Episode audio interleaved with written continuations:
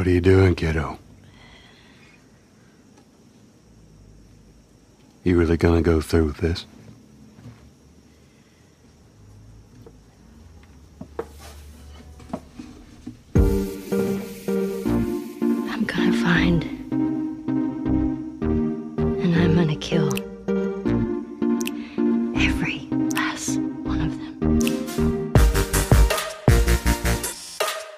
Cutscenes, den kritischen Gaming-Podcast, Folge 1 mit Rainer Siegel, Hallo. Florian Reisland. Hallo. Und heute schärfen wir unser Messer, craften ein paar explosive Pfeile, denn in Seattle müssen für unseren persönlichen Rachefeldzug sehr, sehr viele Menschen auf brutalste Art und Weise niedergemetzelt werden, denn Videogames haben wieder was zu sagen, denn The Last of Us Part 2 hält gerade die Welt in Atem und darüber reden wir und ich bin Christian Eichler. Hi. Rainer, wusstest du schon, dass Gewalt äh, schlecht ist? Ja, ich hatte schon ein bisschen einen Verdacht so irgendwie, ich mache das doch schon ein bisschen länger. Ähm, ja, das habe ich von The Last of Us 2 nicht extra erst gelernt, aber es ist natürlich ein großes Thema. Ich habe gestern erst getwittert, mich interessiert Gewalt gar nicht mehr so richtig eigentlich. Ähm, klingt jetzt nach einer seltsamen Aussage, aber ich finde in den letzten Jahren und auch eigentlich fast Jahrzehnten, was es so von, von Kino und TV und natürlich auch Videospielen an Gewaltdiskussion vom Zaun gebrochen wurde und immer wieder wird, das wiederholt sich meiner Ansicht nach schon ein bisschen. Es wird ein bisschen fad. Florian, wie weit würdest du gehen, um dich zu rächen? Ach so, ja, also Rache finde ich eigentlich ein, ähm, ein nachvollziehbares Motiv. Bezüglich der Gewalt finde ich das eigentlich schade, dass wir das immer so im Privaten verhandeln. Also da wird ja dann auch jetzt in The Last of Us, wenn man das schon so weit sagen kann, ja überwiegend das zwischen den einzelnen Akteuren ausgehandelt. Und deswegen bin ich der Gewaltdiskussion eigentlich noch nicht müde. Ähm, ich würde das gerne nur auf einer höheren Ebene sehen. So. Da werden wir dann gleich drüber reden. Äh, ja, ich will kurz sagen, was machen wir hier eigentlich? Warum kommt hier so eine Folge Katz einfach so zwischen den äh, Folgen? Ich bin ja auch ähm, Gaming-Journalist oder zumindest gewesen und ähm, spiele zwar mittlerweile, ich hatte ja mal einen Podcast, Rush hieß der, zusammen mit Giga Games, bei Detector FM war das, äh, zwei Jahre lang mit Alex Gelsdorf. Ähm, da haben wir über Videospiele geredet, äh, zweimal im Monat und ähm, das hat ja dann irgendwann aufgehört, das Projekt. Und da habe ich mich auch so ein bisschen zurückgezogen, auch so privat aus dem Thema ist mir aufgefallen. Also ich habe dieses Jahr sehr wenig gespielt, aber versuche schon so die großen, also jetzt nicht alle AAA-Releases, aber die, bei denen ich das Gefühl habe, die sind vielleicht interessant oder auch kleinere Spiele, die ich für interessant halte, schon auch zu spielen. Und The Last of Us 2 ist ja ein sehr ähm, kontrovers und kontrovers ähm, aufgenommenes Spiel und darüber wollte ich auf jeden Fall reden. Erst dachte ich, vielleicht lädt mich jemand ein, aber dachte ich, ach, ich habe einen eigenen Podcast, dann können wir das einfach hier reinklatschen. ähm, das ist jetzt kein neues, regelmäßiges Format, einfach weil ich auch nicht dazu gezwungen sein möchte, das jetzt machen zu müssen, zum Beispiel einmal im Monat oder so, weil Gaming kostet auch viel Zeit und ich will auch nicht irgendwie jedes Spiel spielen. Da bin ich ein bisschen froh, dass ich da raus bin aus diesem äh, Circle. Wenn ihr aber das öfter hören wollt, könnt ihr mir gerne eine Mail schreiben, katzpodcast.yahoo.com oder eben uns auch auf Steady unterstützen, dann ist es auf jeden Fall eher möglich. Dann können wir mal überlegen, was wir machen. Zweitens, wir haben nur eine Stunde Zeit, deswegen spoilern wir hier The Last of Us 2 gleich komplett. Wir reden kurz ohne Spoiler, aber dann gibt's Spoiler. Da gibt's dann nochmal eine extra Warnung. Ich weiß, dass es vielleicht ein bisschen komisch ist für Leute, die uns sonst hören, weil viele vielleicht sich gar nicht für Games interessieren und dann noch weniger davon The Last of Us 2 gespielt haben. Aber ich hatte da einfach Gesprächsbedarf und ich finde, am interessantesten kann man darüber reden, wenn man eben spoilert. Und kurz zur Erklärung, falls ihr gar nicht spielt, The Last of Us 2 ist ein riesengroßes Gaming-Release. Also vielleicht vergleichbar mit Red Dead Redemption 2 oder auch ein neues GTA oder Cyberpunk, das in diesem Jahr kommt. Also es ist fast vergleichbar, wie wenn in der Filmwelt ein neuer Star Wars-Film kommt oder ein neuer Avengers-Film kommt. Das sind Spiele, die so riesig sind, dass man sagen muss, dass fast alle darüber reden, fast alle das gespielt haben und selbst die, die das nicht gespielt haben, die Gamer und Gamerinnen trotzdem den Diskurs irgendwie mitkriegen und dazu irgendwie eine Haltung entwickeln. Ähm, und das ist auch ein Grund, ähm, dass wir jetzt darüber reden. Kurz zu euch, Rainer, du schreibst unter anderem äh, für den äh, Standard, äh, du bist in Wien, ne? Für den Standard, Entschuldigung, und ähm, machst aber jetzt auch ein recht neues Format bei The Pod, ne? Genau, ich mit, gemeinsam mit dem Kollegen Markus Richter mache ich äh, für die Pod den Pile of Fame Cast. Mal schauen, ob das äh, weitergeführt wird. Das war mal ein kleiner Testballon von Spielen, die wir auf Lager haben und nicht wissen, ob sie weg sollen oder nicht. Außerdem äh, arbeite ich für den österreichischen Radio-Jugendkultursender FM4 und schreibe, wo ich sonst noch überall darf. Genau. und genau, gibt man gibt's bei ganz vielen Seiten auch deine äh, Rezensionen zu spielen. Ähm, du bist da so ein bisschen so ein Vorbild, finde ich, so als wie man so als freier Games-Journalist arbeiten kann, weil ich denke so, das ist gerade krass, du bist eigentlich wirklich bei vielen Sachen so. Ähm, und ich schätze auch deine Meinung immer sehr auf Twitter und so, deswegen äh, freue ich mich, dass du mit dabei bist. Und Florian, ich freue mich auch, dass du Dankeschön. dabei bist, denn du machst den ähm, YouTube-Kanal Essays Akimbo, da machst du so Videospiel-Essays und das ist was, wo ich immer dachte, auf diesem Niveau und vor, vor allem so soziologisch, politikwissenschaftlich und sowas ist es in Deutschland eigentlich fast einzigartig. Ich hatte das einmal auch selber versucht bei so einem Death Stranding Video, wo ich über Albert Camus geredet habe, aber dann auch gemerkt so, das ist auch richtig viel Arbeit, weil ich natürlich nicht aus dem Stegreif alle Theorien und alle Sachen kenne, sondern mich dann auch immer erstmal, also erstmal dieses 40 Stunden Spiel spielen muss und mich dann einlesen muss und dann muss man dann auch ein Video machen und ein Video klatscht man ja auch nicht mal so eben raus. Ähm, deswegen finde ich das sehr beeindruckend, ähm, dass du das machst. Kannst du mal erzählen, wie es dazu gekommen ist? Ja, wie, wie ist es dazu gekommen? Also erstmal haben wir eigentlich festgestellt, dass es ähm, im deutschen Raum ist es sehr, sehr rar um, um solche Videos. Im englischen Raum, also eher internationalen Raum, wenn man sich das anguckt, eigentlich nicht. Also dann gibt es wirklich sehr populäre Kanäle, die eben solche Essays machen. Deswegen heißt dieser Kanal auch eben Essays und nicht Analysen. Wir präsentieren dann da einzelne Versatzstücke, Sichtweisen, ähm, konzentrieren uns vielleicht auch nur mal auf einen Teilaspekt. Ähm, genau. Und das ist eigentlich daraus entstanden, dass zwei Freunde und ich, wir haben uns halt gedacht, die ganze Zeit, die wir mit Videospielen besch äh, uns beschäftigen, ähm, könnte man vielleicht auch irgendwie mal aufarbeiten, weil das, was wir da sehen und das, was wir da emotional auch erleben, das ist vielleicht gar nicht so eindeutig und vielleicht sollte man das ein bisschen kritischer, ein bisschen mit Abstand betrachten und das, das versuchen wir zumindest. Ja, was ist dein, dein Background?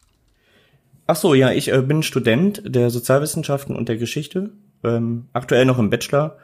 Und genau, sonst lese ich halt privat auch all diese Dinge, die dann da vorgestellt werden. Und es ist schon so, wie du sagst, also es ist wirklich enorme Arbeit, einfach diese ganzen Theorien, man, man sichtet die erstmal, man spielt, dann schaut man, passt das überhaupt, was du dir hier vorher überlegt hast? Und ähm, aber es, also es ist halt leidenschaftlich und ich denke, das lässt sich jetzt vielleicht auch so von aus eurer Sichtweise bestätigen. Man muss vielleicht irgendwie auch eine Leidenschaft für das haben, was man so tut, gerade im äh, journalistischen Bereich und auch Games-Journalismus, äh, äh, Filmjournalismus natürlich, weil das ja, also die Arbeit wird ja nicht so direkt quittiert. Also das ist dann schon nicht immer ganz auf so eine Kosten-Nutzen-Rechnung zu bringen, finde ich. Ähm, und äh, da das jetzt für uns ein, so ein Hobbyprojekt ist, sage ich mal, je nachdem, wie sich das entwickelt, investieren wir da halt Arbeit und das macht sehr viel Spaß.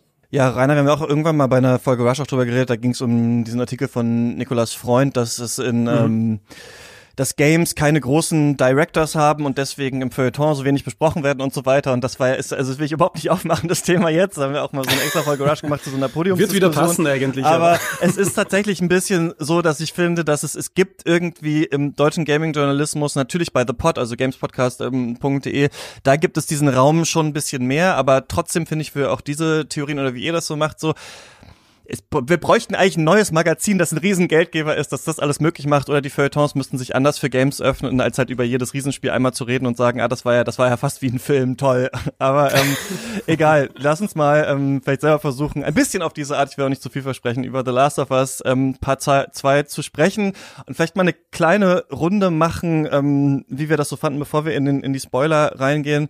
Rainer, kannst du vielleicht kurz sagen, was das für ein Spiel ist und wie du das fandest. Ja, ich finde, also ich habe ja auch schon einige Zeit jetzt damit verbracht, mir darüber Gedanken zu machen. Also ich habe es ja schon, ich hatte es vorab zu spielen und ich sah dann, man muss vielleicht dazu sagen, es gab ja eine ganz spezielle Embargo-Regelung für The Last of Us Part 2. Das heißt, eine Woche vor Release äh, gab es schon Rezensionen. Es gab das Okay vom Publisher Sony und Naughty Dog, äh, hier Rezensionen zu posten. Allerdings nur äh, unter der Auflage, dass über die zweite Hälfte des Spiels überhaupt nicht gesprochen werden durfte, dass über viele wichtige Teile des Plots überhaupt nicht gesprochen werden durfte. Und das musste man vertraglich äh, absichern. Das heißt, äh, wenn man so früh eine Rezension von The Last of Us Part 2 schreiben wollte, dann durfte man das nur unter ganz großen, starken inhaltlichen Auflagen. Das ist natürlich fatal, gerade bei einem Spiel, das sich so stark über seinen Inhalt, über seine Story und über seine Figuren definiert. Das heißt, ähm, auf eine sehr clevere Art und Weise wurde da einer Diskussion über dieses Spiel ein Maulkorb umgehängt. Ähm, natürlich, jetzt könnte man sagen, es muss ja keiner eine Woche vor Release schon eine Rezension veröffentlichen, aber da ist natürlich jede Publikation unter Zugzwang, denn die Leser und damit die Klicks, das ist halt leider einfach das, das, das Geschäftsmodell, die Klicks, die kommen halt zu dem, der als erster veröffentlicht. Und ich glaube, vielleicht können wir da nachher noch ganz kurz mehr darüber sprechen, dass genau diese Art von, von Hype-Bedienung und diese Art von Marketingmaschine und, und, und auch Journalismus eigentlich, dass die eine große, eine große Rolle spielt bei der Beurteilung dieses Spiels. Ich glaube nämlich, dass die Beurteilung des Spiels sich inzwischen schon ein bisschen wieder ändert. Vor zwei Wochen, als es rausgekommen ist, da waren es ja überall 10 von 10 Punkten, 100 Prozent, das beste Spiel aller Zeiten, so gut wie Schindlers Liste, oh mein Gott, überhaupt das allerbeste überhaupt, also besser als, besser als jeder Film, vielleicht kommen Filme mal dahin. Also die Superlative waren wirklich lächerlich zum Teil. Und äh, das hat sehr viel mit dieser Orchestrierung des Hypes zu tun, meiner Ansicht nach. Also zum Spiel selbst, es ist, ich glaube, ich kann es ganz kurz sagen, es ist ein gutes Computerspiel, das sich erzählerisch überhebt. Das wäre meine Kurzrezension gewesen. Und das ein seltsames Verhältnis zur Gewalt hat, die es darstellt und zu der es uns zwingt. Das ja. wäre die Kurzrezension gewesen. Vielleicht noch ganz kurz, ich kann das jetzt nicht so krass zusammenfassen, aber es ist ein, also der erste Teil von The Last of Us ist vor ähm, sieben Jahren rausgekommen, ne, 2013. Das ist von Naughty Dog gemacht. Naughty Dog ist wirklich, also ich muss immer so an Pixar oder sowas denken. Also die gelten so als eins der fähigsten Studios überhaupt, wenn es um Storytelling in Games geht. Vielleicht nicht unbedingt Storytelling durch Gameplay tatsächlich, was ja eh eine große Frage ist, die immer wieder diskutiert werden muss. Wir haben ja oft bei Filmen diese Frage, Form und Funktion, wie doll wird das zusammengedacht, Form und Inhalt und so weiter. Und bei Games haben wir noch so eine andere Ebene, das ist halt die interaktive Ebene, das Gameplay selbst, bei der man auch nochmal fragen kann, irgendwie, wie unterstützt die eigentlich nochmal das, was da erzählt werden soll. Naughty Dog sind eher so berühmt, weil die Cutscenes und die Charakterisierung und sowas so, so aufwendig ist, wie wir das fast gar nicht sonst noch kennen aus irgendwie äh, von anderen ähm, Entwicklerstudios, vielleicht noch bei Rockstar äh, Games, das ist vielleicht nochmal so ähnlich, vielleicht noch CD Projekt Red, aber ähm, dann würde ich sagen, so viele andere gibt's da eigentlich nicht. Und die sind, ne, machen schon ewig Sony-exklusive Spiele, früher angefangen mit Crash Bandicoot und so, aber haben ihren richtig großen Wurf dann mit der Uncharted-Reihe gemacht. Und so ein bisschen finde ich witzig, dass man so die Einflüsse ganz stark erkennt. Also bei Uncharted merkt man natürlich, das soll jetzt einfach Indiana Jones sein oder Tomb Raider, halt nochmal von Naughty Dog. Und bei The Last of Us das merkt man halt zu 100 Prozent, dass es halt The Walking Dead eigentlich ist. Also The Last of Us ist eigentlich Naughty Dogs The Walking Dead. Es spielt in so einer Zombie-Apokalypse, aber diesmal ist es halt die, die Welt von so Pilzsporen äh, verseucht. Und ähm, The Road von Comic McCarthy erkennt man da auch noch sehr stark drin, weil es eben im ersten Teil um Joel geht. Das ist so ein Raubein, der äh, verliert am Anfang des ersten Teils äh, seine Tochter in so einer sehr eindrucksvollen Szene, wird dann eher zu einem Söldner und lernt dann später das Mädchen Ellie kennen. Und die ist immun quasi gegen diese ähm, Pilzkrankheit. Und deswegen ähm, reist er mit ihr durch die USA, um dann ähm, sie zu so einer Gruppe zu bringen, die aus quasi ihrer Immunität so eine Heilung ähm, für die Welt ähm, äh, machen wollen. Und äh, das, was dann passiert, erzählen wir gleich im Spoiler-Teil, aber daran schließt der zweite Teil halt so ein bisschen an. Und diesmal spielen wir dann im zweiten Teil eben Ellie, dieses Mädchen, das noch sehr jung ist im ersten Teil, mittlerweile ist sie erwachsen geworden. Und ähm, ihr passiert etwas Schlimmes und sie begibt sich dann in einen, auf einen Rachefeldzug, hauptsächlich durch das mittlerweile halt völlig überwucherte äh, Seattle. Und das Gameplay ist so ein bisschen so, dass wir, dass man viel Erkundung hat, also das ist so ein bisschen der Naughty Dog Style ist eigentlich immer, Leute kommen irgendwo hin, man sieht den Ort, an den man muss, schon in der Ferne. Deswegen bewegt man sich dann durch so einen äh, Raum durch, erkundet das. Meistens geht man in so ein Gebäude auch rein und im Gebäude geht irgendwas schief und auf einmal kommen Gegner und man muss gegen die kämpfen. Entweder sind es in The Last of Us halt so Zombies quasi, dann wird es so ein eher so ein Survival-Horror-Shooter oder es sind Stealth-Passagen, also man muss schleichen, um sich irgendwie menschlichen Gegnern zu erwehren oder sogar, wie auch im DLC äh, Left Behind schon, aber auch in diesem Spiel gibt es so beides auf einmal. Also man kann dann die Zombies auch auf die Gegner hetzen und so weiter. Und ähm, genau gleich gleichzeitig soll noch eine krasse Geschichte erzählt werden. Wie fandst du das so oberflächlich, ähm, das Spiel, Florian? Ähm, ich denke, dass ich das meine Bewertung zweiteilen muss. Einerseits das Gameplay, also auch diese Schleichpassagen und diese Loot-Passagen, die du da schon angeschnitten hast. Mm, das gefällt mir versatzweise ziemlich gut. Also gerade die, auch wenn die Steuerung sehr schwammig ist, aber es, es sieht schon sehr, sehr gut aus, auch wenn diese Ästhetik halt ihre Kosten hat. Dann muss ich sagen, die Cutscenes, also ja, nach fünf Stunden ähm, war ich dem so über und ähm, also das ist dann eben der Teil des Spieles eigentlich, der ja ähm, auch nicht interaktiv angelegt ist, sondern halt einen zu einer absoluten Passivität zwingt, den ich wirklich gar nicht leiden kann. Deswegen wäre meine Beurteilung vom Spiel da einerseits die Spielpassagen, wie ich okay finde, die teilweise hm, besser als okay sind, und dann eben die ganzen Cutscenes, die also da vergreift sich in meinen Augen Naughty Dog in dem, was sie da, was sie gut können. Ähm, und man sieht vielleicht auch schon ein bisschen die Ambitionen, wo es denn hingehen soll. Man, also man weiß ja jetzt, dass ähm, Neil Druckmann zum Beispiel da diesen Vertrag hat wegen dieser HBO-Serie, die jetzt zu diesem Spiel gemacht werden soll.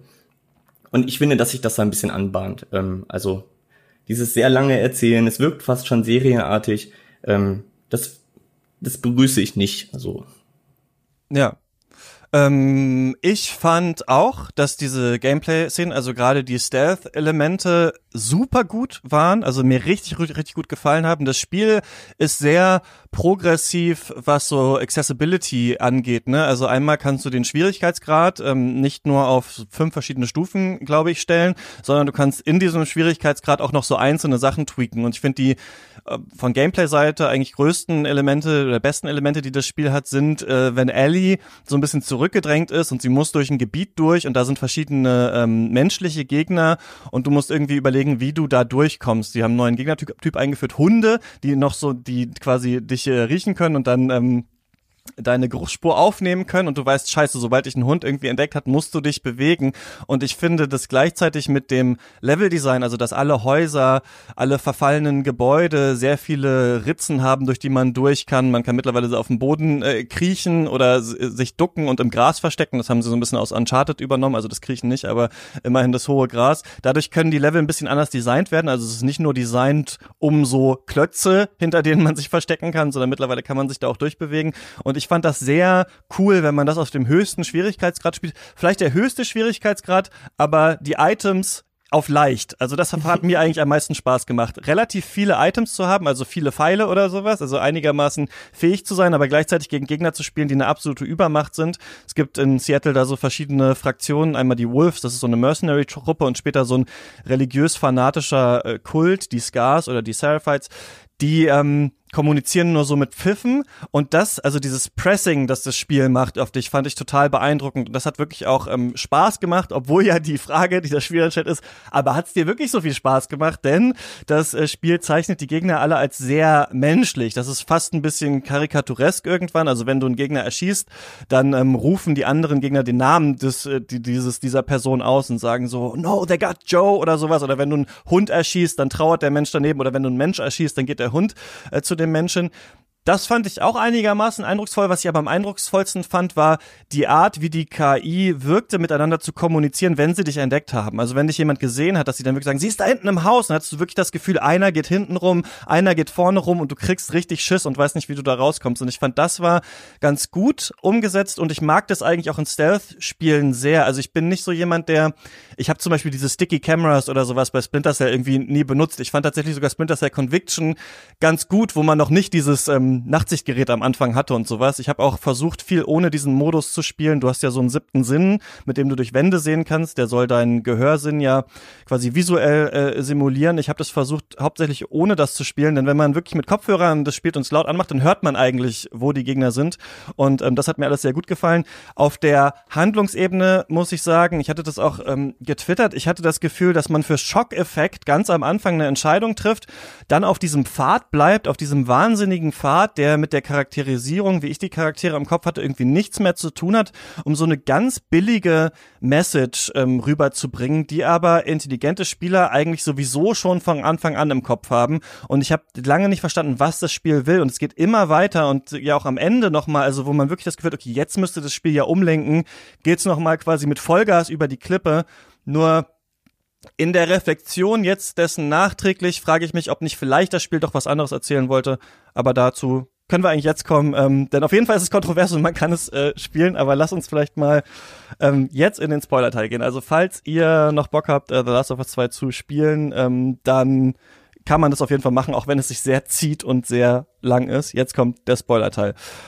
Ja, am Anfang wird ähm, Joel also die Person, die wir in Last of Us 1 spielen, auf brutalste Art und Weise von einem neuen Charakter ähm, ermordet, mit einem Golfschläger wirklich zu Tode geprügelt, nachdem ihm ins Bein geschossen wurde. Und dieser Charakter ist Abby und wir spielen die ganz am Anfang mal kurz. Also es geht darum, dass Joel und Ellie, die wir aus dem ersten Teil kennen, leben in Jackson. Das ist so eine Überlebenden-Siedlung quasi. Die haben da eigentlich ein ganz schönes Leben, so alle zusammen. Und auf einmal spielen wir so einen neuen Charakter und wir merken irgendwie, die will jemanden finden in, in diesem Ort. Die hat da irgendwie ähm, Business und dann trifft sie tatsächlich auf Joel und ähm, Joel wird auf brutalste Art ermordet und das soll den ja den Racheplot quasi kickstarten, der dann entscheidet sich Ellie Rache nehmen zu wollen, geht nach ähm, Seattle. Ellie ist mittlerweile in einer lesbischen Beziehung, die sich gerade so ein bisschen am Anbahnen noch ist und ihre Freundin äh, Dina kommt deswegen auch mit ihr mit auf diesen Rachefeldzug. Ja, und dann verrohen wir eigentlich immer mehr und müssen immer schlimmere Sachen ähm, mit Ellie machen und in der Mitte switcht das Spiel und wir spielen auf einmal Abby. Diese Namen sind zum darüber reden total dumm gewählt, finde ich. Abby und Ellie, ich finde im Kopf, den kommt man immer durcheinander, aber wir schauen mal, ob wir das hinbekommen. Und dann sehen wir eben, nachdem wir quasi erst diese andere Fraktion, diese Wolves als relativ entmenschlichte Mercenaries gesehen haben, sollen wir dann äh, sehen, dass das ja doch alles auch Menschen waren, auch mit Gefühlen und dass natürlich auch das, was Abby macht, irgendwo einen Sinn hatte, denn wir erfahren dann, dass Abby Joel umgebracht hat, weil Joel in oder beziehungsweise weil wir im ersten Teil ganz am Ende äh, den Vater von Abby umgebracht haben, denn der erste Teil hat dieses ja dieses klassische Trolley-Problem quasi, was wir aus der Philosophie kennen, und zwar ähm, ist Joel steht Joel dann vor der Frage, also sie er bringt dann am Ende des ersten Teils eben Ellie äh, zu den Fireflies, das ist diese Fraktion, die an einem an einer Kur des Virus arbeiten möchte, bringt sie dahin und dann wird ihm eröffnet, wir können diese Heilung nur entwickeln, wenn Ellie stirbt. Und Ellie ist schon auf dem OP-Tisch und er entscheidet sich dann, die alle umzubringen und Ellie zu retten und Ellie nicht zu sagen, was da äh, passiert ist, quasi. Und ich finde, das ist im ersten Teil eigentlich ganz schön gelöst, weil wir, der, der, das Spiel beginnt ja damit, dass Joel seine eigene Tochter verliert. Er ist dann total verhärtet, wird so eine Art Söldner, will sich eigentlich einem anderen Menschen nicht mehr richtig öffnen. Diesen Prozess erleben wir dann, wie er sich dann endlich schafft, einem anderen Menschen zu öffnen und quasi eine zweite Tochterfigur hat und dann soll die mal am Ende genommen werden und er scheißt quasi auf die Zukunft der Menschheit und bringt die dann alle um. Quasi aus egoistischen Gründen, die so leicht altruistisch sind, aber Ellie kann das eben nicht entscheiden quasi und damit sind wir dann quasi jetzt hier im zweiten Teil entlassen mit dieser Frage ja auch, weiß Ellie das überhaupt, ne? Also ich weiß nicht, wie es euch ging, aber man, man, man weiß es ja nicht, während man das spielt. Und deswegen finde ich, entwickelt man so eine relativ ja, ambivalente Haltung zu diesem Racheplot. Ich weiß nicht, wie es euch äh, damit ging, ob ihr da an Bord wart. Also als die oberflächliche Meinung ist ja, äh, ja, das Spiel will sagen, Gewalt ist schlecht und so weiter und so fort. Wie habt ihr euch denn gefühlt, als ihr mit Ellie auf diesen Rachetrip gegangen ist? War das schon für euch von Anfang an schwachsinnig? Oder habt, fandet ihr das doch nachvollziehbar auf eine Art? Tendenziöse Frage. Nein, also ich finde, ähm, was, was Last of Us den ersten Teil ausgemacht hat, war ja, dass man auch wenn die Entscheidung am Schluss des Spiels wirklich monströs ist, also die Welt zu verdammen, um nur seine persönliche Liebe mehr oder weniger am Leben zu erhalten, also die Liebe zu, zu einer Tochterfigur, das ist trotzdem, auch wenn es monströs ist, nachvollziehbar. Da werden die meisten Spieler ähm, ja gesagt haben, okay, wahrscheinlich, auch wenn es furchtbar ist und moralisch nicht vertretbar, Trolley-Problem ist ein gutes Beispiel. Diesen Trolley, den lenke ich lieber über die ganze Welt, bevor ich nochmal eine Tochter verliere. Aber genau das war für mich das Problematische an Teil 2 eigentlich, weil am Anfang, okay, dieses Bedürfnis nach Rache, ja, das kann man bis zu einem gewissen Punkt nachvollziehen. Allerdings finde ich, dass das Spiel, das ist ein, eine Grundkritik wahrscheinlich von mir im Spiel, es ist einfach wahnsinnig viel, viel, viel zu lang. Ähm, wenn es wirklich nur ein Drittel der Spielzeit hätte, dann könnte man diesen Bogen, wo Ellie eben ähm, zu dieser Rache aufbricht und die Rache versucht und an der Rache scheitert oder von mir aus auch die Rache tatsächlich zu Ende bringt, das wäre ein Handlungsbogen, wo man eben mit Ellie mit ihrer Motivation mitgehen hätte können. Aber so wie das Spiel jetzt ist, ist für mich, glaube ich, eines der größten Probleme daran, dass man als Spieler, der ja sich doch in diese Rolle hineinversetzen muss und in diese Figur verkörpert, dass man sich eigentlich persönlich und, und, und selbst immer mehr von dem, was Ellie da macht, abwendet. Also ich habe gewusst, und das nicht nur in Szenen, wo man das soll, also es gibt ja diese eine Szene, wo Ellie, äh, ich glaube die Nora da tatsächlich hinrichtet, wo sie sie mit dem Hammer totschlägt, wo man als Spieler dazu verdammt ist, einfach auf den Knopf zu drücken und man kann nichts anderes tun, außer diesen Mord zu begehen. Okay, I get it, das ist wirklich Foltert sehr, ja sogar, ne? Sie will foltert genau, quasi sie foltert Informationen sie, aus ihr raus, ja. Ganz genau. Also es ist wirklich eine Szene, wo ich mir gedacht habe, okay, es ist, es ist plump, aber es bringt natürlich das rüber, was, was gemacht werden soll, nämlich wir tun hier unaussprechliche Dinge aus diesem hehren Grund, nämlich die Rache. Ja, nur ab diesem Punkt, da ändert sich das immer radikaler, bis sich am Schluss tatsächlich, wo der Kampf, und es läuft natürlich auf den Kampf zwischen Ellie und Abby hinaus, ähm, wo ich mir wirklich dachte, okay, eigentlich in Wirklichkeit, ich sollte eigentlich den Controller weglegen und einfach Abby Ellie totschlagen lassen, weil sie hat es wirklich nicht besser verdient. Also ab irgendeinem Punkt war ein so ein großer Disconnect zwischen mir und der Figur, dass ich einfach wirklich nicht mehr nachvollziehen konnte, was hier geschieht. Und natürlich, Überraschung, Ellie ist eine fiktive Figur, das kann man ihr persönlich nicht anlasten, sondern das muss man den Autoren anlasten. Und die Autoren, also dafür, dass das ein Spiel ist, das eben so der Gipfelpunkt des Erzählens ist im Medium, das gelobt wird für seine Handlung, das auch in den Rezensionen jetzt überall wirklich gehypt wurde für das große großartige Storytelling, die wahnsinnig tollen Figuren und alles. Dafür ist es eigentlich wirklich, ich sage es jetzt einmal, eigentlich sehr schlecht geschrieben, das Ganze. Das heißt, es ist in der Motivation unklar, es gibt unlogische Sequenzen, es ist aufgebläht über alles, was notwendig ist. Und das muss ich sagen, noch ein kleiner Seitenschlenker und Seitenhieb auf die Journalismusdiskussion, die, die du vorher kurz angedeutet hast. Ich finde es eigentlich ein bisschen traurig, dass sich keiner der Rezensenten irgendwie oder ganz wenige nur irgendwie hingestellt haben und gesagt haben, okay, das ist wirklich technisch alles fantastisch und großartig, aber für die große, wahnsinnige Vorschusslorbeerenstärke äh, von Neil Druckmann, Neil Druckmann und äh, Naughty Dog und Last of Us, nämlich eine wahnsinnig äh, fesselnde, spannende und, und tolle Geschichte zu erzählen. Also das habe ich in The Last of Us Part 2 eigentlich nicht mehr gesehen. Das ist meiner Ansicht nach wirklich ein, ein Abstieg von Teil 1, was das Erzählen betrifft. Das heißt, um auf deine Frage zurückzukommen, ich konnte mit Ellie immer weniger mitgehen, weil sich für mich einfach die Handlung in die hat sich über die absurd lange Länge, ich glaube Teil 1 hatte 15 Stunden, Teil 2 hatte mindestens 25 Stunden bis 30 Stunden, kommt auch an, wie schnell man spielt, das hat das Ganze nicht gehalten. Es ist kein Quick and Dirty Revenge Porn Movie, wie man es kennt und liebt. Ich mag das auch gern normalerweise, sondern es verkompliziert absichtlich alles so weit, nicht bis dass man äh, Zweifel daran bekommt, dass Rache schlecht ist und Gewalt vielleicht auch nicht das Allersuperste im Leben, sondern man hat das alles schon wirklich 15 Stunden vor Ellie kapiert und sie kapiert es immer noch nicht. Das hat für mich eigentlich nicht hingehaut einfach. Ja, ich kann mich da wirklich nur anschließen. Also es ist einerseits die Länge, die das Spiel wirklich ungenießbar macht, finde ich, zu einem gewissen Zeitpunkt. Und dann nochmal den Unterschied, den ihr jetzt auch angesprochen habt zwischen Teil 1 und Teil 2. Für mich ist Teil 1 so großartig, weil dann zum Ende hin wird eben die Frage nach der Ordnung gestellt. Da wird dann gefragt, ist das eigentlich legitim, dass dieser Charakter Joel, den wir jetzt hier, also das ganze Spiel durchgezeichnet bekommen, als eben, äh, ja, relativ harten Typen, der sich irgendwie durchschlägt, der ähm, emotional sehr distanziert ist, der letztendlich dann eine emotionale Entscheidung trifft und damit ja eigentlich der Ordnung eine Absage erteilt, ist das eigentlich, also im Vergleich zu Teil 2 ist das grandios. Also in dem Moment, wo man sich hier erstmal nur auf private Motive bezieht und dann aber zum Ende hin eine, ja, Ordnungsfrage eigentlich zumindest anreißt, da wird ja, da wird natürlich eine klare Position an, also positioniert, aber ähm, das kann man dann letztendlich ja diskutieren und in Teil 2 sehen wir das eigentlich gar nicht. Also da sind dann private, Akte also private Motive, da sind Akteure, die hassen sich irgendwie alle, deswegen fühlte sich dann auch diese Sequenz zwischen Ellie und Abby total belanglos an. Es ist dann nicht so, dass ich mich für einen der beiden Akteure entscheide, weil ich denke, ja, also die Motive von Abby, die sind jetzt hier total nachvollziehbar, die Werte, für die Abby steht, die teile ich, so wie Ellie sich verhält das geht nun mal nicht, deswegen ähm, gut, wie das Spiel jetzt hier so weiterläuft. Das wird ja gar nicht verhandelt. Da geht's nachher nur darum, wen finde ich jetzt hier besser. Also ähm, wer wirkt irgendwie ansprechender in seinem Verhalten, wer hat die bessere Hintergrundgeschichte, aber nie, und das ist ja wirklich auch erstaunlich, weil wir am Anfang in Jacksonville starten, nie wird irgendwie danach gefragt, ja, wie sieht denn eigentlich die gute Ordnung aus? Ähm, wie, wie haben wir es denn jetzt, mit was für einer Ordnung haben wir es zu tun, nachdem Joel das eigentlich in Teil 1 total vergeigt hat?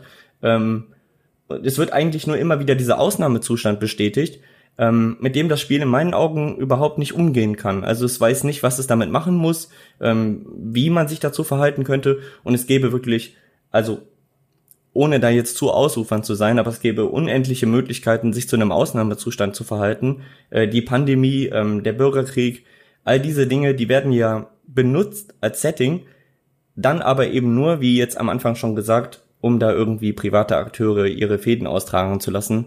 Ähm, das ist sehr enttäuschend und dann noch auf die ähm, Spielejournalismusdebatte, die du jetzt eben angesprochen hattest, Rainer, äh, das ist, das ist mindestens ebenso enttäuschend. Wie man sich da zu so ähm, einem Publisher verhält, dessen Gunst man natürlich haben möchte, weil man eben auf diese frühen Kopien angewiesen ist, weil das dann wieder Klicks bringt.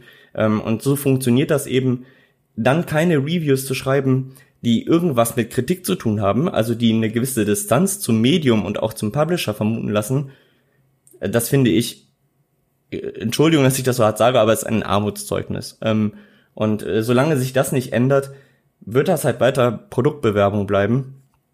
Und das, das hat das Medium nicht verdient, weil natürlich ist, also das, das, was an Last of Us 2 so fasziniert und auch an Teil 1 so fasziniert, ist ja diese emotionale Bindung, die da entsteht. Und da kann man sich diverse Videos zu angucken, wie irgendwelche Leute, was, was sie dabei empfinden oder beziehungsweise wie sie die reagieren. Ähm, damit kann man was machen, da kann man spannende Fragen mit verhandeln. Das wird irgendwie aber einfach nicht äh, gewollt. Also weder vom Journalismus, noch von den Publishern, noch von den Entwicklern. Ähm, und das ist eigentlich so die, ja, die ganz große Enttäuschung, also die irgendwie sich über alles drüber zieht. Also Spiel, Journalismus, Publikum, alle sind irgendwie nicht so richtig befriedigt so. Ich finde das total komisch auch. Also ich verstehe, dass man sagt, ey, wir sind ein großes Medium, wir brauchen die Klicks. Natürlich machen wir, wenn das Embargo fällt, ein Review zu The Last of Us und dann unterschreiben wir halt hier bei Naughty Dog, dass wir über das und das nicht reden dürfen, was ja witzig ist, weil man ja während man das überschreibt, unterschreibt noch gar nicht weiß, was man da eigentlich ja. unterschreibt, weil man das Spiel ja noch gar nicht kennt.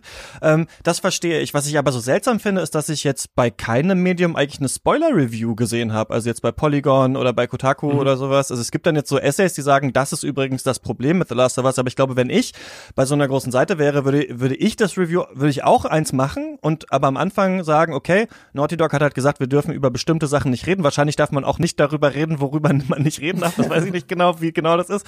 Aber man hätte sagen können, okay, wir dürfen das und das und das nicht erzählen. Und deswegen erzählen wir jetzt mal, wie wir darum trotzdem rum erzählen können. Klar, Maddie Myers oder sowas äh, hat's gemacht für, für Polygon und da versucht ihren Punkt ähm, nach Hause zu bringen. Das geht dann schon, aber ich finde, da muss man dann einfach offener, offener mit umgehen und sagen, ey, das war jetzt hier unsere Situation. Und in einer Woche kriegt ihr dann nochmal einen richtigen Test dazu. Also jetzt können wir uns, können wir euch meinetwegen den Score verraten, aber wir können euch noch nicht verraten, warum das eigentlich so ist. Und dann liefern wir nochmal nach. Ich meine, der beste Weg ist natürlich jetzt so, wie das äh, The Pod zum Beispiel gemacht hat, und, aber die können sich halt auch auf eine Art auch leisten mittlerweile mit ihrer Followerschaft und so weiter zu sagen, okay, wir machen das nicht, wir gehen das nicht ein, wir äh, kaufen es dann halt und machen halt dann die Rezension. Das Ding ist nur, da musst du dann halt auch, ja, wie ein Wahnsinniger dann natürlich spielen und dann nicht viel zu spät zu sein, ne? Also wenn du es erst zum Release dann kaufst und dann die ganzen Gedanken machst und sowas, dauert es natürlich, bis man später ähm, da rauskommt. Ich finde zwei Sachen, die ihr angesprochen habt, super interessant. Die erste Sache ist die, äh, die Rainer angesprochen hat von diesem Disconnect, den man zum Spieler äh, spürt. Und die zweite Sache ist, die du angesprochen hast, Florian, zu dieser politischen, größeren Ebene. Ich würde kurz mal da verweilen, weil, glaube ich, meine Gedanken zum anderen Teil ein bisschen länger sind, aber das ist, das Spiel ist ja viel gelobt worden für seine diverse Darstellung unterschiedlicher Charaktere und ich finde das auch auf jeden Fall vieles sehr cool, wie das gemacht wurde. Also wir haben zum Beispiel einen Charakter, der ist trans. Da wurde auch von der Trans-Community dann gesagt, so trotzdem ist es nur so ein bisschen so ein Plot-Device, vielleicht, dass der Charakter so ist. Das ist ja immer schwierig bei solchen äh, Themen und bei Repräsentationen quasi. Man will ja nicht, dass die Charaktere total oberflächlich sind. Man will aber auch nicht so ein äh, Colorblind Casting haben, wo Identität dann gar keine Rolle spielt mehr im, im Plot oder sowas. Also das ist natürlich auch nicht so so einfach. Hier spielt eben Identität ähm, eine Rolle, hat auch äh, Sinn für den Plot. Ähm, es gibt ein, ich mag ja, wie heißt der Typ? Äh, es gibt einen Spoilercast zu The Last of Us äh, von Kinda Funny. Ähm, man muss ja manchmal, ich weiß nicht, ob es euch so geht, manchmal sich die ähm, journalistischen Dinge von Journalisten anschauen, die man nicht so gut findet, weil die aber immerhin dann Neil Druckmann mal kriegen. Also er sitzt halt da mit äh, den Schauspielern, die ähm, Ellie und Joel äh, voicen und die reden dann halt über das Spiel. Und er würde natürlich nicht in einen Podcast äh, von Jason Schreier zum Beispiel kommen, weil die sich natürlich auf Twitter dauernd anpissen. Deswegen ist da ganz interessant, trotzdem nochmal so aus Naughty Dog Sicht zu sehen, wie sie das Spiel gemacht haben. Diese Konzeption des Transcharakters äh, wirkte so ein bisschen wie so ein Second Thought. Also erstmal ging es darum, okay, wir brauchen irgendeinen Grund, warum dieser eine Charakter, Lev, halt dann nicht mehr bei dieser Fraktion, diesen religiösen Fanatikern drin sein kann. Und erst gab es einen anderen Grund und dann hat man irgendwann überlegt, ach, was wäre denn, wenn die Person trans wäre oder so. Also dieser Charakter wurde nicht ursprünglich erdacht mit dieser Idee. Aber ich will eigentlich auf was anderes raus. Und zwar auf diese Idee, dass das Spiel uns ja schon versucht zu erklären, dass diese Personen eigentlich, und ich würde mal sagen jetzt alle drei oder vielleicht sogar vier, wenn wir noch äh, Joel mit reinnehmen, eigentlich gute Freunde sein könnten. Denn eigentlich haben die doch alle so ähnliche Werte, haben ähnliche Scheiße erlebt in ihrem Leben und könnten ja eigentlich alle zusammensitzen in der Kneipe bei einem Bier und darüber lachen und sagen, ach krass, du hast auch deine Tochter verloren, ja, ich habe hier Joel verloren, ja, ich habe meinen Vater übrigens verloren, ja, ich wurde übrigens von meinem religiösen Kult da rausgeschmissen. Dann könnten die alle ein Bier trinken und sagen, ist ja alles tutti. Das ist natürlich auch so, dass wir alle in verschiedene gesellschaftliche Rollen reingeboren werden und verschiedene Ideologien annehmen. Ich finde nur diese Art der Politik auch sehr oberflächlich und langweilig. Also das ist natürlich so und es ist interessant und man kann sagen, ach, man kann auch ähm, Mörder oder sowas irgendwie empathisch verstehen, aber gleichzeitig äh, bedeutet das, dass alle diese verschiedenen Lebensentwürfe, die es gibt, eine Religionsgemeinschaft, ein militaristischer Kult und so eine Enklave weiter draußen, dass deren verschiedene Lebensansätze nicht richtig verhandelt werden in dem Spiel. Also Abby akzeptiert ja Lev eigentlich sehr schnell als jemand, den man retten muss und den man unterstützen muss, ist auch sehr vorsichtig, wenn es um die Transidentität geht und so presst da auch nicht diese Issues. Das finde ich einerseits in Ordnung, aber andererseits habe ich mich dann oft gefragt, ja, irgendwie ist es tatsächlich so, wie du sagst, Florian, eigentlich geht es hier halt um so persönliche Rachesachen, aber wer da sich eigentlich einem Re wem recht ist, ein bisschen egal, denn so die Ideologie, nach der die Leute leben, kommt eigentlich wenig durch. Und es wäre wahrscheinlich ein anderes, aber ein interessanteres Spiel gewesen, wenn sich äh, Abby und Ellie an die Kehle gegangen wären für verschiedene Lebensentwürfe und nicht einfach, weil halt zufällig der eine den Vater vom anderen umgebracht hat. Ja. Ja, ich finde, das ist ein typisches Beispiel für das, was ich Politik als Tapete nenne. Ähm, das heißt, dass man zwar sich mit solchen ähm, Settings und mit Philosophien und gesellschaftskritischen Positionen ein bisschen schmücken möchte als Spiel, weil man ist ja inzwischen schon in der Mitte der Gesellschaft angekommen und verhandelt auch durchaus ernsthafte Probleme und es ist alles erwachsen und so. Aber so richtig, wirklich genau damit auseinandersetzen, das mag man dann doch nicht. Und ähm, du hast jetzt vorher angesprochen, ja, dass eigentlich die ganzen Figuren jetzt irgendwie sich auf dass man länger überlegen muss, um draufzukommen, warum sich die jetzt alle bekämpfen. Da kann man jetzt wahrscheinlich irgendwie ganz tief in die Lore graben und sich Gründe aussuchen, warum das vielleicht dann doch nicht so ist im Spiel. Ich glaube, man kann sich auch kürzer machen und sagen, die Figuren sind einfach wirklich nicht gut geschrieben. Das ist, das ist vielleicht wirklich das Schlimme dran, dass es wieder alle, wieder alle Erwartungen und wieder den guten Ruf äh, von Naughty Dog tatsächlich so ist, dass ich finde, dass die Figuren zwar wirklich vorbildlich divers sind, man könnte dann vielleicht sogar von Diversität als Tapete sprechen, aber eigentlich ist es egal. Es ist egal, aus welchem Grund jetzt man zurückgehen muss und die Seraphiten und Skars umbringt.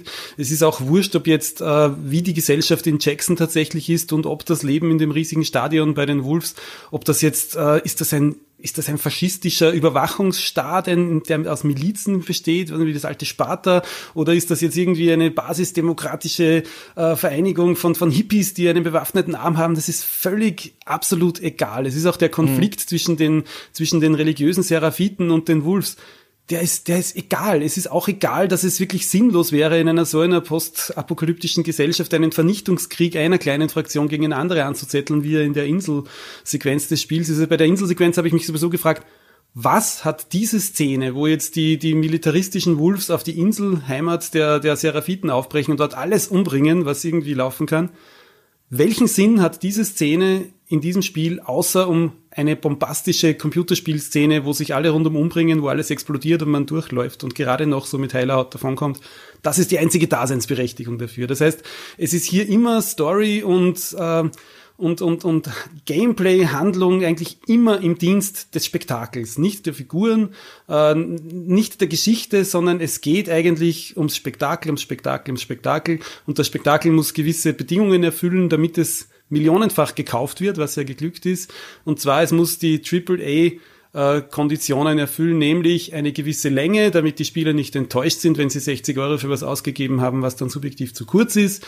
Es muss eine gewisse Zugänglichkeit haben im positiven Sinn von Accessibility, das kann man wirklich lobend hervorheben, aber im eher weniger positiven Sinn auch im Sinne von ja, Herkömmlichkeit. Man will eigentlich bei einem Blockbuster nicht unbedingt von Gameplay-Mechaniken überrascht werden, die man noch nie gesehen hat, sondern man möchte gern das Vertraute haben, sprich einen Deckungsshooter, wo man herumschießt und dann hat man gern ein bisschen äh, Kontroverse drin. Das wäre eigentlich gewesen die Gewaltdiskussion, die ist leider platt geraten und ist dann leider, leider geworden die äh, Diversitätsdiskussion, weil natürlich Deppen sich darüber aufgeregt haben, dass wir hier eine lesbische Figur spielen und der weiße männliche Held am Anfang getötet wird. Ja, also das ist das Grundproblem dran, dass es ein riesiges Spektakel ist, das behauptet, tiefsinnig und emotional zu erzählen, aber in Wirklichkeit eben ein AAA-Blockbuster für Millionen ist. Und da widerspricht sich das Spiel auch ganz seltsam, finde ich, in Ja. so einer kleinen Szene auf dieser Insel, weil ich meine, Abby soll ja hier so einen Läuterungsplot tatsächlich erfahren. Sie kommt aus dieser militaristischen Fraktion, ähm, dann ähm, rettet sie aber diese beiden Kinder quasi vor den Seraphites, die sie umbringen wollen und dann geht es halt eben da auf diese Insel, weil Lev ähm, nochmal schauen möchte, ob seine Mutter, bei der er eigentlich in Ungnade gefahren ist, gefallen ist, ähm, vielleicht doch mitkommen will, ob er sie retten kann. Und dann fährt sie ähm, mit der anderen Figur da hinterher. Und dann sind die auf der Insel und da kannst du einfach jeden abmetzeln. Egal, ob sie Wolves sind, egal, ob sie Seraphites sind, also wo das Spiel, was ja, sie haben jetzt gesagt, sie wollen wohl keinen Story-DLC machen, aber ich hätte eigentlich gedacht, der Story-DLC heißt äh, Seattle Day One und wir sehen das nochmal aus der Sicht von Lev. Ich könnte mir vorstellen, dass, also ich hätte mir vorgestellt, dass man vielleicht ein DLC zu Lev macht und dann Lev die äh, Hauptfigur ist in ähm, Last of Us äh, 3. Einmal, weil das, glaube ich, interessant wäre und dann, weil Naughty Dog es eigentlich ganz gut schafft, so immer, immer progressivere Hauptfiguren zu kriegen, indem man, indem man das immer so umbaut und dann hätten wir halt ein AAA-Spiel, in dem äh, eine Transperson die Hauptfigur spielt. Aber ähm, ich dann, also ein Spiel, das ja eigentlich dann in Abbys Charakter sagt, ah, wir können auch über die Grenzen der verschiedenen Gesellschaftsordnungen aus der wir kommen Verbindungen aufbauen, weil wir alle Menschen sind. Ich will aus diesen Wolves eigentlich raus, weil ich an diese Ideologie nicht mehr glaube und du willst eigentlich bei den Seraphites raus, weil du an diese Ideologie nicht mehr glaubst. Deswegen sind wir jetzt hier zusammen auf dem Weg. Ja gut, dann bringe ich einfach dein halbes Dorf um und Leute, mit denen ich vorhin noch ein Bier getrunken habe, wo das Spiel mir gesagt hat, die sind eigentlich auch Menschen und die sind eigentlich auch ganz cool, die kann ich dann auch abmetzeln. Also ich fand, da widerspricht sich das Spiel sehr stark. Wenn das Absolut. jetzt bei Ellie passiert wäre, wäre okay, aber ich finde bei Abby, die ja eigentlich eben keinen Rachefeldzug hat, sondern einen Läuterungsplot, dachte ich in diesem Moment so, was ist das denn jetzt? Also das habe ich irgendwie nicht mehr Ja, gedacht. schlechtes Storytelling, das ist es. Das ist eben das Problem, dass wirklich versucht wird. Ich habe immer von der Achterbahnfahrt der Gefühle gelesen, wirklich hundertfach. Das war eine, eine Floskel, die dauernd gekommen ist. Nur ich habe mir gedacht, es ist keine Achterbahnfahrt, wenn es einfach in irgendwelche Richtungen geht. Okay, dann wird einem vielleicht schlecht und nachher ist einem schwindlig, aber das heißt nicht, dass das gutes Erzählen ist, wenn es nirgends hinführt. Das ist das Problem dran. Ich, ich denke, wenn ich da ganz kurz was zu sagen kann, ähm, das lässt sich eigentlich schon vorwegnehmen, wenn man sich so ein Interview von Neil Druckmann anguckt. Man, man kann das ja mal nur so aus Spaß machen, dann schaut man sich irgendein Interview an. Die haben jetzt auch vor kurzem vor Release so einen Podcast vorweggeschoben und dann hört man sich den eine Stunde lang an und es kommt nichts Substanzielles bei rum. Rein gar nichts. Also es wird irgendwie gesagt, ja, wir versuchen da die emotionale Achterbahnfahrt, die Rainer jetzt schon angesprochen hat, zu erwähnen, also äh, einzubauen. Und ähm, ja, wir sind darum bemüht, eben viele verschiedene Charaktere aufzubauen. Das ist ja wirklich lob löblich. Also gerade Abby zum Beispiel ist für mich persönlich äh, die Überraschung des Spiels schlechthin. Ähm, in der Vorbewerbung des Spiels wirkte das immer so ein bisschen ja zu gewollt ähm, und äh, zu plakativ und eine zu große Angriffsfläche. Im Spiel selber habe ich das nicht so erlebt. Also auch gerade im Kontakt zu der Figur Owen ähm, wirkte das alles sehr nachvollziehbar. Vor allen Dingen auch, das dekonstruiert eigentlich ganz gut Geschlechterbilder. Ich meine, Abby, also Abby ist wirklich stark und sieht auch so aus, als wäre sie ziemlich stark. Ähm, und das widerspricht ja auch überhaupt nicht irgendwie einer äh, also es, äh, so wie die rechten Trolle das jetzt betrachten, als würde das einer biologischen ähm, äh, Konzeption irgendwie widersprechen, das ist natürlich absoluter Unsinn. Ähm, aber ich finde, was ich damit sagen will, an dieser Stelle ist das Spiel einfach hervorragend. Also, wo es eben sich diese Dinge auf die Fahnen schreibt und versucht eben subtil diese Dinge zu dekonstruieren, so wie wir das auch schon in Teil 1 und dem DLC gesehen haben. Hervorragend. All das, was ihr vorher gesagt habt, unterschreibe ich genauso. Ähm, das Spiel verliert sich einfach in diesem Bestreben, irgendwie überall progressiv zu sein und ist es überhaupt nicht. Also, dass dann zum Beispiel Lev zurückgeht zu diesen Fundamentalisten, wo klar ist, wenn er, wenn dieser Charakter jetzt zurückgeht, wird das kein gutes Ende nehmen. Und dann stirbt seine Mutter und am Ende wird gesagt, ja, aber du bist jetzt hier das Opfer. Kann man so machen. Ist dann halt einfach nicht ganz nachvollziehbar. Ähm, und das zieht sich irgendwie durch all diese Fraktionen, so wie Rainer das schon beschrieben hat. Ähm, da wird überhaupt nicht nachgefragt, wofür stehen die jetzt eigentlich? Ähm, ist einer von denen vielleicht besser? Kann man den Kampf darauf vielleicht aufbauen? Ähm, das sind alles Themen, von denen Naughty Dog und ja auch Neil Druckmann nichts wissen will. Ähm, ich denke, man könnte die Debatte noch deutlich weiter fassen. Also gerade was diese Diversität angeht, was die Repräsentation davon angeht, was die Motivlage dahinter ist. Wir haben zum Beispiel auch noch gar nicht über die Crunch-Kultur gesprochen, mhm. die ja auch mhm. irgendwie, ja, schon dazugehört, auch wenn man ja Crunch nennt man im Gaming quasi, also man kann das auch bei Filmen sagen, aber da gibt's den Diskurs nicht so stark, obwohl da auch ultra krass gecrunched wird, glaube ich, für so Marvel-Filme, wo 20 verschiedene Studios unterschiedliche Effekte und sowas äh, über Nacht da zusammenbasteln müssen und manchmal klappt's nicht so gut, wie beim Endkampf von Black Panther zum Beispiel. Ähm, genau, also Naughty Dog ist, also im Gaming ist es sowieso ja so, dass oft halt gerade also eigentlich sagt man so in den letzten Monaten, bevor so ein Spiel fertig wird, halt gecrunched wird, weil dann alles halt zusammenkommen muss und dann wird halt, wenn unfassbare Nachtschichten und so weiter äh, gemacht. Jason Schreier, so der vielleicht profilierteste Videospieljournalist, den es so gibt oder einer der bekanntesten, hat so einen Artikel geschrieben, dass bei Naughty Dog nachts so ein Balken von der Decke gekracht ist, der fast äh, MitarbeiterInnen umgebracht hätte, wenn das nicht irgendwie ein bisschen neben de deren Platz gewesen wäre, weil die ähm, Leute, die am Haus gebaut haben, dachte, da wäre niemand mehr in dem Büro halt nachts aber die waren natürlich noch da und haben halt noch äh, The Last of Us fertig gecrunched und das ist ja ein Spiel, an dem man auch sieht, also es ist ja wirklich einen absurden Detailgrad tatsächlich ähm, hat, wo man wirklich denkt, okay, musste das jetzt so detailliert sein? Ähm, musste das eigentlich so gemacht sein? Musste das Spiel halt so lang sein? Genau, aber das wollte nur kurz erklären, was Crunch ist, genau. Es ist eine große Debatte im Gaming, wo jetzt auch die Frage ist, müssen, wie können sich die ArbeiterInnen organisieren, Gewerkschaften und so weiter, ist dann, dann eine große Frage, ja. Ja, genau, und deswegen finde ich halt, das gehört irgendwie dazu. Also wenn man das macht, dass man Partikularinteressen betont, so wie das das Spiel macht, dann lenkt das eben auch davon ab, was eben universalistisch ist. Und man kann das strittig finden. Ich finde diese Diskussion aber führenswert. Das, was eben mit The Last of Us erreicht wird, eben diese Emotionalität, diese Brutalität, die jetzt irgendwie im Fokus aller Betrachtungen steht, ähm, lenkt halt auch davon ab, was für einen scheußlichen Ruf diese Firma hat, gerade im Umgang mit ihren Mitarbeitern und Mitarbeiterinnen. Ähm, und das das wird halt auch null Prozent thematisiert. Wie steht es eigentlich um soziale Ungleichheit? Gibt es in diesen Communities vielleicht Leute, die sind besser gestellt und welche, die sind weniger gut gestellt? Kann man jetzt auch am Spiel, finde ich, beobachten. Diese Darsteller, die dann die Figuren da in diesem Motion Capturing Prozess spielen, die werden irgendwie schon wie Rockstars behandelt. Denen wird es wahrscheinlich gut gehen. Wie ist das eigentlich mit dem einzelnen Entwickler oder der Entwicklerin? Wird die auch gut bezahlt?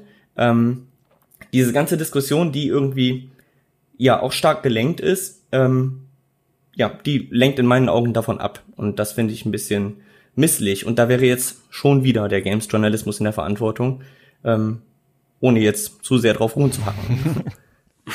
Ja, absolut. Wie gesagt, vorher, ich glaube, dass sich an The Last of Us Part 2 sehr viele Probleme des aktuellen AAA-Gamings zeigen. Also kurz zur Erklärung, AAA-Gaming, man nennt AAA, also 3A nennt man die absurd Hochglanzproduktionen, also die teuersten, größten Millionen-Blockbuster.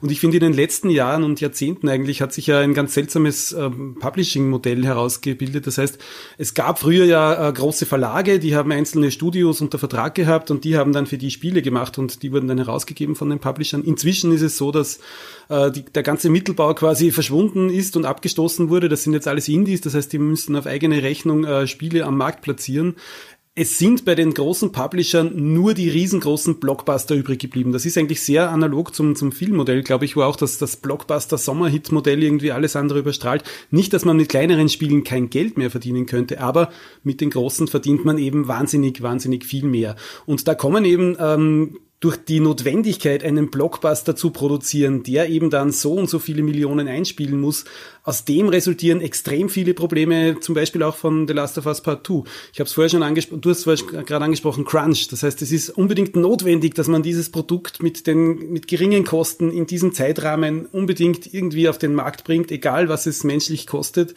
Das Spiel muss, habe ich vorher schon gesagt, eine gewisse Länge unbedingt haben, damit es ähm, als als kaufenswürdig von dem Publikum angesehen wird. Es muss mit einem PR-Donner und mit einem Feuerwerk starten, damit irgendwie diese ganze, der ganze Hype sich sofort in, in, in, äh, in Verkäufen niederschlägt. Das heißt, diese ganze, äh, dieses ganze riesige äh, Industrie, diese riesige Industriemaschinerie, die da rund um ein AAA-Spiel existiert, die zeigt sich wirklich im Kleinen an diesem einen Spiel. Und ähm, das ist eigentlich das, das für mich Seltsame dran in dem Zusammenhang, dass eben auch das eigentlich in der, in der Berichterstattung kaum gewürdigt oder, oder erwähnt wurde. Denn es ist wirklich, es, das Seltsame ist ja da, das war eben die Diskussion, die wir damals bei, bei Rush hatten, äh, Christian, äh, dass eben dann sehr oft verwechselt wird, diese Spiele seien jetzt stellvertretend für das Medium mhm. Games anzusehen. Das heißt, wir haben hier jetzt diesen Blockbuster und von dieser Sorte gibt's pro Jahr vielleicht vier oder fünf, wenn überhaupt. Zwei davon bomben und sind ein wahnsinniges Verlustgeschäft. Drei werden gehypt und gelobt. Für die ist es dann ein wahnsinniges Millionengeschäft. Und die werden äh, in der Öffentlichkeit von vielen Spielern und aber auch von Journalisten immer so stellvertretend als das gesehen, was Gaming jetzt kann. Und das verkauft Gaming wirklich schlecht, weil äh, Gaming kann viel, viel mehr, weil es eben viel, viel vielfältiger ist, als diese großen Blockbuster eben zeigen. Und drum, also The Last of Us Part 2 ist garantiert ein technisch hervorragendes Spiel, aber in Sachen Gameplay ist es die pure Konvention. Und was für mich schwerer wiegt, in, in Sachen Erzählung, stolpert es eben, wie wir jetzt schon gesagt haben, so viel über seine eigenen Füße, dass es für mich eben unverständlich ist, dass das auch nicht mehr äh, thematisiert wurde. Also wir haben vorher schon kurz gesagt, dass eben die Embargo-Geschichte, dass das nicht thematisiert wurde, dass man das und das nicht erzählen darf. Das ist das eine. Das andere ist, was mir wirklich, äh, was mir zu denken gegeben hat, ist, dass sehr viele Menschen, die ihr Geld mit kritischer Betrachtung von Videospielen auf die eine oder andere Art zumindest offiziell verdienen, anscheinend kein Maßband haben, was denn nun eine gute Geschichte ausmachen würde, wenn sie vor ihnen wäre. Und was eine schlechte Geschichte ausmacht, wenn sie so wie in dem Fall vor ihnen liegt. Also es gibt anscheinend keine Möglichkeit, äh, da irgendwie, es gibt keine objektive Richtschnur, das festzulegen im Journalismus über Spiele. Ja. Seltsam. Ich muss noch mal, wenn wir noch zehn Minuten haben, einmal auf noch einen Punkt, denn wir haben sehr viel kritisiert, aber ich möchte doch noch mal ein Fragezeichen dran setzen und zwar auf diese grundsätzliche Interpretation, die wir von der Handlung von The Last of Us äh, 2 haben. Es ist ja so, ich fand das ganz witzig, Last of Us 2 besteht natürlich den Bechtel-Test, das ist ja so ein Test, also ein Instrument, das messen soll, wie es so mit der Repräsentation von Frauen in Filmen steht und um den zu bestehen, müssen ja zwei Frauen miteinander reden und es darf dabei nicht um einen Mann gehen und das passiert auf jeden Fall in The Last of Us, aber ich habe mich ein bisschen gefragt, aber geht es ja eigentlich wirklich nicht um einen Mann in diesem Spiel die ganze Zeit? Oder geht es nicht doch eigentlich die ganze Zeit in Last of Us Part 2 um Joel? Um so ein bisschen auszuholen, also die erste Sache, die wir gesagt haben, das ist diese typische Lesart, die fast mittlerweile Common Sense ist bei den kritischen Stimmen zum Spiel, ist Joel wird brutal ermordet, Ellie will Rache, wir folgen ihr völlig in diesem Rachetrip, weil wir natürlich auch Joel geliebt haben, deswegen ist es für uns völlig verständlich. Dann switcht das Spiel um. Wir sollen lernen, dass auch Abby, die Joel getötet hat, nur ein Mensch war. Ellie hat dann PTSD, muss es dann zu Ende bringen, entscheidet sich dann ganz am Ende, sie doch nicht zu töten. Und die Message ist dann, haha, hättest du nicht gedacht, dass die Bösen auch die Guten sein können. Es ist ein Kreislauf der Gewalt, das ist alles schlimm und so. Und diese Lesart hat ja so ein paar äh, Probleme, denn es wird ja tatsächlich irgendwann für uns und ich glaube für viele sehr absurd, was Ellie tut. Spätestens in der Szene, ähm, als wir dann tatsächlich Viereck drücken sollen, um dann Nora umzubringen. Ich glaube, da hat fast, fragt sich fast jeder Spieler, was soll das jetzt eigentlich noch? Ne? Ich glaube, es gibt wenige, die sagen, stimmt, die haben Joel umgebracht, das muss jetzt, ähm, das muss jetzt, das muss jetzt einfach so weitersehen gehen. Und gleichzeitig ähm, fragen wir uns ja auch die ganze Zeit so im Spiel, gerade am Anfang, das fand ich, finde ich eigentlich ganz cool gelöst. Warum macht Ellie das? Ne? Und wir kriegen immer mehr so Brotkrumm, weil ich glaube, am Anfang denken viele noch, Ellie weiß gar nicht, was Joel gemacht hat. Und weil sie nicht weiß, was Joel gemacht hat, kann sie sich auch nicht vorstellen, warum sich jemand gerecht hätte und ihn ähm, und ihn, ihn umgebracht hat tatsächlich. Und ich glaube, diese Lesart, die man anlegt, also dass man sagt, dieser Rachetrip ist eigentlich völlig absurd und das Spiel hat eine ganz einfache Message und diese Message ist dumm. Die kann man auf jeden Fall, ähm, so wie wir sie jetzt, glaube ich, alle so ein bisschen auch hatten, annehmen. Und ich hatte die auch auf jeden Fall beim ersten Mal. Aber es ist ein bisschen eine Lesart, die schon am Anfang, also die relativ früh überlegt, was das Spiel sagen will und sich dann entscheidet, die nächsten Stunden halt immer zu sagen, ich glaube das, ich glaube daran nicht. Also ich, das ist für mich irgendwie unrealistisch. Und eine andere Lesart könnte sein, dass man eher dieses Spiel äh, durchspielt oder sich oder gezwungen ist eben das zu spielen und sich danach fragt, warum hat Ellie das überhaupt gemacht? Und das wäre dieser Disconnect, den du beschreibst, Rainer. Also ich hatte, du meinst jetzt irgendwann so ein Disconnect, so dass du das Gefühl hattest, ich bin überhaupt nicht mehr dieser Charakter, ich kann mich daran gar nicht mehr identifizieren. Ich denke, eine Lesart könnte sein, genau das ist der Sinn von The Last of Us 2. Und deswegen sind die, äh, deswegen ist das Spiel auch so brutal und deswegen sind die Gegner so vermenschlicht, weil das schon von Anfang an, und ich finde, das ist schon, wenn die nach Seattle reiten, unangenehm sein soll, wenn man sich die ganze Zeit fragt, warum eigentlich? Am Anfang denken wir noch, sie macht es wegen Rache. Dann denken wir irgendwann, sie weiß gar nicht, äh, was passiert ist. Dann merken wir, sie weiß ja sogar, warum äh, Joel umgebracht wurde. Und dann ist immer noch diese Frage, warum macht sie das denn aber? Und quasi könnte man auch sagen, Naughty Dog stellt uns die Frage, wie gut findest du Ellie und Joel eigentlich wirklich tatsächlich diese Person? Und am Ende macht das Spiel ja die Aussage, die man so lesen kann, Ellie geht auf diesen Rachetrip, weil ihr die Versöhnung mit Joel genommen wurde. Also quasi sie hat einmal erkennt sie in sich diese Rolle, die sie bei der Rettung der Menschheit hätte spielen können, aber zweitens sehen wir, dass sie die Möglichkeit zur Vergebung gehabt hätte. Und die wurde ihr genommen und deswegen geht sie auf diesen Rachetrip. Und da sollen wir quasi mitgehen und das sollen wir mitfühlen und ich habe das Gefühl, Ellie ist in diesem Fall Joel, den wir in Last of Us 1 nicht sehen, den zwischen dem Tod von Sarah und wenn das Spiel anfängt. Also sie ist halt völlig geschockt von diesem Event und wird so ein bisschen eigentlich zu Joel. Sie versucht ja auch seine Foltertaktiken und sowas zu benutzen und und das und wir sollen auch denken, dass wir das nicht gut finden. Also wir sollen uns quasi mit Ellie entlieben und danach, wenn wir Abby spielen, sehen wir nochmal den Joel aus The Last of Us 1, aber wir sehen ihn in Rolle einer Figur, die wir eigentlich hassen. Und damit habe ich das Gefühl, will uns das Spiel so ein bisschen zur Reflexion darüber zwingen, wie gut finden wir eigentlich die Charaktere, so dass quasi zwei Arten von Joel sich am Ende, sich am Ende umbringen. Und nur so dieser allerletzte Punkt quasi, also es gibt ja immer später, es gibt diesen Punkt auch vorher, das ist schon an manchen Stellen diffizil erzählt, da ist die Frage, sollen wir Tommy also ähm, sind jetzt viele Charaktere, aber Jesse und Ellie ziehen los, um Tommy eigentlich zu holen und dann wieder zurückzufahren und diese Racheaktion abzubrechen. Und Ellie erfährt dann, wo Abby ist und sagt quasi, sie scheißt auf Tommy. Also irgendwie scheißt sie immer auf die Leute, die ihr eigentlich etwas Gutes tun um Joel zu rächen. Und du hast das vorhin ein hehres Ziel genannt, also das hehre Ziel der Rache für diesen Charakter. Und ich glaube, auf einer oberflächlichen Art wirkt es so, aber ich glaube, eigentlich will uns das Spiel sagen, das ist kein hehres Ziel, sondern Ellie macht das aus absolutem Egoismus für sich selbst, weil ihr genommen wurde, Joel zu verzeihen am Ende. Und so könnte man das auch lesen, dass quasi das Spiel uns extra zwingt in diese unangenehme Situation, um quasi sagt, so sind die Charaktere und jetzt sollst du dir überlegen, warum die so waren. Und ich finde, das hat schon, ich weiß nicht, wie es euch ging, aber ich habe das von vielen anderen noch gehört, in diesem letzten Akt, wo man weiß, Ellie zieht nochmal los und macht es nochmal, da sagt doch jeder, Nein, Alter, das willst du mir jetzt erzählen? Das ist, also diese, wenn man dann Ellie da wieder spielt, ich finde, das ist so mega unangenehm. Also dann da, da zu sein und dann nochmal gegen Abby zu kämpfen und sowas, das macht schon was mit einem auf so einer persönlichen Ebene. Ich finde, so kann man es auch sehen, wenn man möchte. Es hat dann aber nur eine andere Erfahrung. Und ob sonderlich intelligent ist, weiß ich auch nicht. Aber das ist noch so ein Zugang, den ich gefunden habe. Also ich würde ganz kurz noch, ich würde Ockhams Rasiermesser da anwenden und sagen, äh, natürlich kann man sich alle möglichen äh, wirklich hochtrabenden und komplizierten Thesen zusammenlegen, was vielleicht denn damit gemeint sein könnte. Für mich war es eigentlich viel einfacher. Es geht sowohl in Last of Us 1 am Ende, und das Ende ist wahrscheinlich das allerbeste am Spiel, muss man sagen. Der Rest ist auch toll, aber das Ende ist eben das Großartige dran. Also Last of Us 1, das Ende und die Ausgangssituation von The Last of Us Part 2 es geht um Irrationalität, es geht um Emotionalität, das wird ja auch immer gesagt als, als, als Stichwort.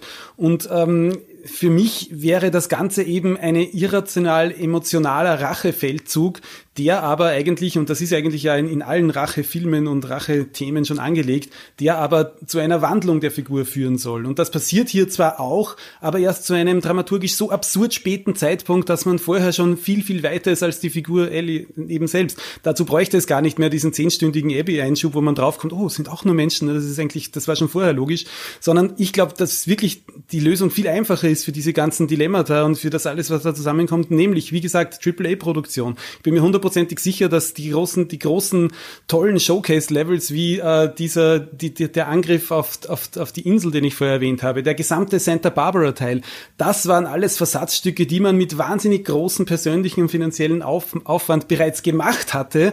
Und als man sie nachher zusammengefügt hat, hat man hat keiner den Mut gehabt und auch nicht die finanzielle Übersicht zu sagen, okay, wenn wir von diesen 26 Stunden jetzt 10 Stunden weggeben, dann ist es eine bessere Geschichte und ein besseres Spiel. Und das wäre es Absolut. Also man kann es wirklich nicht abstreiten, dass das kürzer besser gewesen wäre auf vielerlei Hinsicht. Was auch dafür spricht, ist zum Beispiel, dass ja der Schluss, den wir jetzt gerade da so mühsam zu analysieren versuchen, dass der erst ganz spät im Spiel geändert wurde. In einer ersten Version des Spiels, die lange, lange Zeit als, als fix geplant war, habe ich neulich gelesen, hätte Ellie Abby am Schluss getötet. Und ich muss sagen, für mich persönlich wäre das eine interessantere Wendung ja, gewesen am Schluss, gefunden. wenn tatsächlich Ellie als Charakter in, in diesen Rache, in diese Rachehölle ihrer eigenen Machart versinkt und tatsächlich diese Hoffnung, die in Abby liegt, irgendwie einfach zerstört durch ihre eigene Biografie. Das heißt, eigentlich den ähnlichen Weg geht wie Joel, nur immer auf ganz andere, düstere Art und Weise. Wenn sie für ihre Liebe am Schluss tötet. Und zwar nicht abstrakt die ganze Welt, sondern eine konkrete Person, von der man weiß, dass sie ein Mensch ist. Das wäre ein interessanter Schluss gewesen, meiner Ansicht nach.